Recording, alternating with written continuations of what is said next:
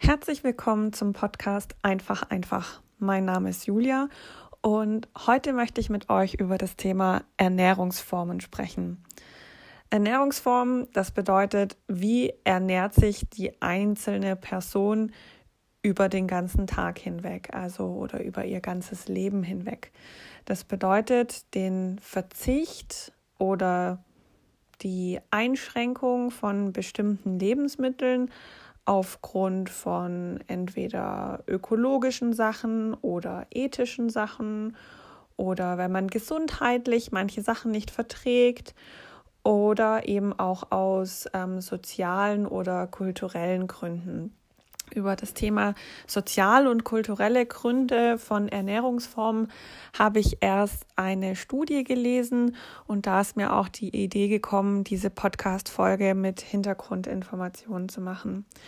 In dieser Studie wurde beschrieben, dass heute viel mehr Wert darauf gelegt wird, wer was ist und dass das eben auch einen Sozialstatus bedeutet. Heißt, ähm, wenn man zum Beispiel Vegetarier ist oder Veganer, dann gehört man einer bestimmten sozialen Gruppe an. Und da heutzutage sehr viel Zeit auch vor dem Handy oder vor dem Computer verbracht wird, ist das die neue Art von Vereinen. Also das bedeutet, man trifft sich nicht mehr proaktiv irgendwo in einem Verein, im Schützenverein oder in einem Musikverein, sondern man trifft sich sozusagen online mit Gleichgesinnten der Ernährung, um sich auszutauschen und um sich eben sozial einer Gruppe zugehörig zu fühlen. Da gibt es mehrere Studien dazu. Ich möchte auch gar nicht auf Details eingehen. Ich fand es aber tendenziell schon sehr spannend, dass das heute im Prinzip ein Stück weit das Vereinsleben auch ersetzt. Doch nochmal zum Anfang. Was sind eigentlich Ernährungsformen? Ernährungsformen, da kennen wir zum Beispiel ganz klassisch den Vegetarier. Der Vegetarier isst einfach kein Fleisch, kein Fisch. Ähm, genau. Und sonst sind eigentlich die anderen tierischen Produkte noch okay, da kann man jetzt ein bisschen unterscheiden und sagen, es gibt Lacto-Vegetarier, die essen kein Fleisch, kein Fisch, keine Eier, trinken aber Milch. Dann gibt es Ovo-Vegetarier, die verzichten auf die Milch und essen dafür die Eier. Oder es gibt eben Ovo-Lacto-Vegetarier, die essen einfach, so wie vorher gesagt, kein Fleisch und kein Fisch. Dann gibt es noch so eine ähnliche Form, die heißen Pesketarier, die verzichten einfach auf Fleisch und sagen, ich ersetze Fisch mit Fleisch und sonst werden alle weiteren tierischen Produkte ganz normal zu sich genommen. So, dann, was ja aktuell sehr stark im Trend ist, sind die Veganer. Veganer leben alles bei der Ernährung ab, was als tierisches Produkt gilt. Also das heißt zum Teil auch Honig oder ähm, ja, alles, was irgendwie auch vom Tier produziert wurde. Ähm, da gibt es dann noch ein bisschen extremere Versionen davon. Das wären dann zum Beispiel die Frutarier.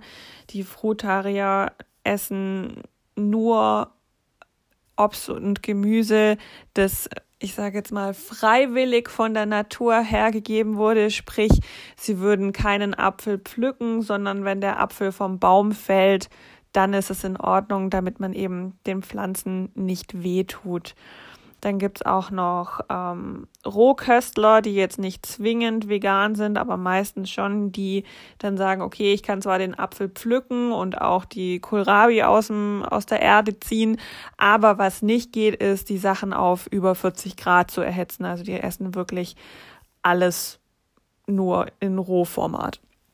Und was jetzt aber auch eine relativ große Gruppe wird ähm, aktuell und äh, wo ich mich tatsächlich auch dazu zähle, das sind ähm, die Flexitarier. Flexitarier legen ganz viel Wert auf gesunde Ernährung, ähm, verzichten dabei aber nicht. Also das bedeutet, ich esse Fleisch, ich esse Fisch, aber ich schaue, dass die ähm, Kuh aus guter Haltung kommt, damit mein Ei ähm, von glücklichen Hennen kommt, damit ich nicht jeden Tag Fleisch esse, sondern halt vielleicht nur einmal die Woche. Mein Fokus, also mein persönlicher Fokus liegt dabei auf dem Fisch. Also so gibt es eben ganz unterschiedliche Arten von Ernährungsformen. Bei jetzt, wenn wir mal genauer auf die vegetarische und die vegane ähm, Ernährung eingehen, weil das ja oft die sind, wo ähm, ein relativ ja, großen Einschnitt oder einen größeren Einschnitt in das, was wir als normal kennen, bezeichnet, dann kann man da natürlich schon auch viele Vorteile rausarbeiten. Also zum einen ist es so, man ernährt sich natürlich sehr nährstoffreich, aber die Energiedichte von den Stoffen ist meistens nicht sehr hoch. Das heißt, wenn man tendenziell ein bisschen abnehmen möchte, ist ähm, vegetarische und vegane Kost jetzt ähm, schon nicht schlecht. Also es, es, führt jetzt nicht zwingend dazu. Also wenn man jetzt als Veganer nur Nudeln mit Tomatensauce isst, wird man jetzt auch nicht zwingend abnehmen. Aber wenn man sich sehr viel von Gemüse und sowas ernährt, dann ähm, kann man natürlich sehr viel mehr essen ohne jetzt großartig an Gewicht zuzulegen, beziehungsweise um überhaupt auf sein Kalorienziel am Tag zu kommen. Ähm, es ist natürlich auch so, ähm, dass Vegetarier und Veganer natürlich auch ein Stück weit die Umwelt schonen. Ähm, wenn man jetzt sein Fleisch nicht ähm, aus guter Haltung kauft, sondern aus Massentierhaltung, dann schadet das natürlich auch der Umwelt. Und ähm, ja, das ist natürlich sehr viel geschickter, wenn man ähm, wenn man darauf achtet und wenn die einfach gar kein Fleisch zu sich nehmen, dann wird irgendwann natürlich auch die Nachfrage nach solchen Produkten aus Massentierhaltung hoffentlich sinken. Genau. Und sonst ist es so oft, also oft, nicht immer, ist es so, dass Veganer und Vegetarier ein sehr viel bewussteres Essen haben. Sie wissen, was sie essen. Sie müssen sich ja informieren. Das heißt, sie können nicht einfach äh, durch den Supermarkt durchschlappen und sagen, ja, und das und das und das, sondern sie müssen ja schon wissen, wo ist jetzt ein tierisches Produkt drin. Die kennen meistens die kompletten Zutatenlisten und sind dementsprechend auch sehr gut informiert darüber, was sie von, also wie viel essen. Was vielen tatsächlich ähm, nicht ganz so bewusst ist, ist, dass es ein wenig schwierig ist, gerade für ähm, Veganer jetzt hochwertiges Protein zu bekommen. Ähm, Klar kann man das auch zum Beispiel über äh, proteinreiche Lebensmittel wie Linsen oder ähm, allgemein Hülsenfrüchte, Bohnen, Brokkoli und sowas abdecken.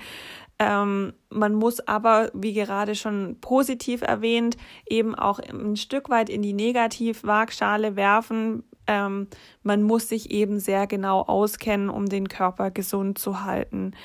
Ähm, da gibt es zum Beispiel eben auch die Mikronährstoffe, also und da möchte ich genauer auf das Vitamin B12 eingehen. Vitamin B12 ist allgemein für die Bildung von roten Blutkörperchen vor, ähm, wird es verwendet im Körper. Es entgiftet den Körper und es ähm, hilft also unter anderem beim Fettsäureabbau und beim Proteinaufbau. So das in Anführungsstrichen Problem oder die Herausforderung für Veganer ähm, ist in dem Fall, dass es nur in tierischen Produkten vorhanden ist. Also in ganz kleinen Mengen gibt es das auch ähm, zum Beispiel in pflanzlichem, also in, in Sauerkraut oder in Hefe. Aber wenn man jetzt so ganz strikt vegan lebt, ist jetzt natürlich die Frage, ob Hefe da überhaupt so richtig funktioniert. Ähm, Vegetarier haben damit ja jetzt gar kein Problem, weil die bekommen das natürlich dann zum Beispiel auch über Milch und Käse. Wenn man jetzt allerdings einen Vitamin B12-Mangel hat, dann kommt es ähm, am schlimmsten Fall zu einer Störung der Zellteilung im Knochenmark. Daraufhin gibt es dann eine ähm, Blutarmut, also eine Anämie.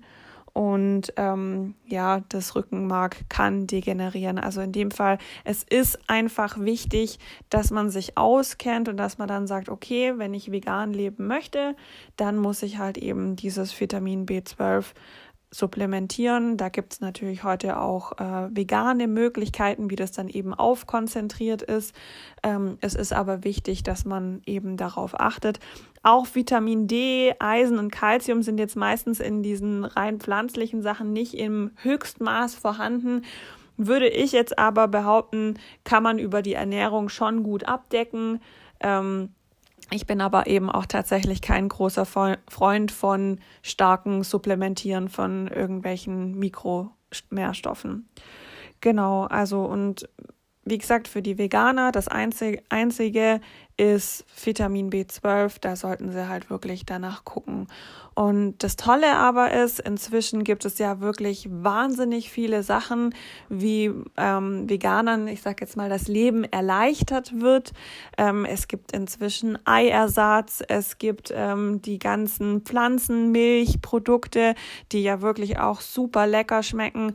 Und da möchte ich euch tatsächlich einfach mal aufrufen, probiert das Ganze doch mal aus. Ich ähm, koche auch immer mal wieder total gern vegane Sachen.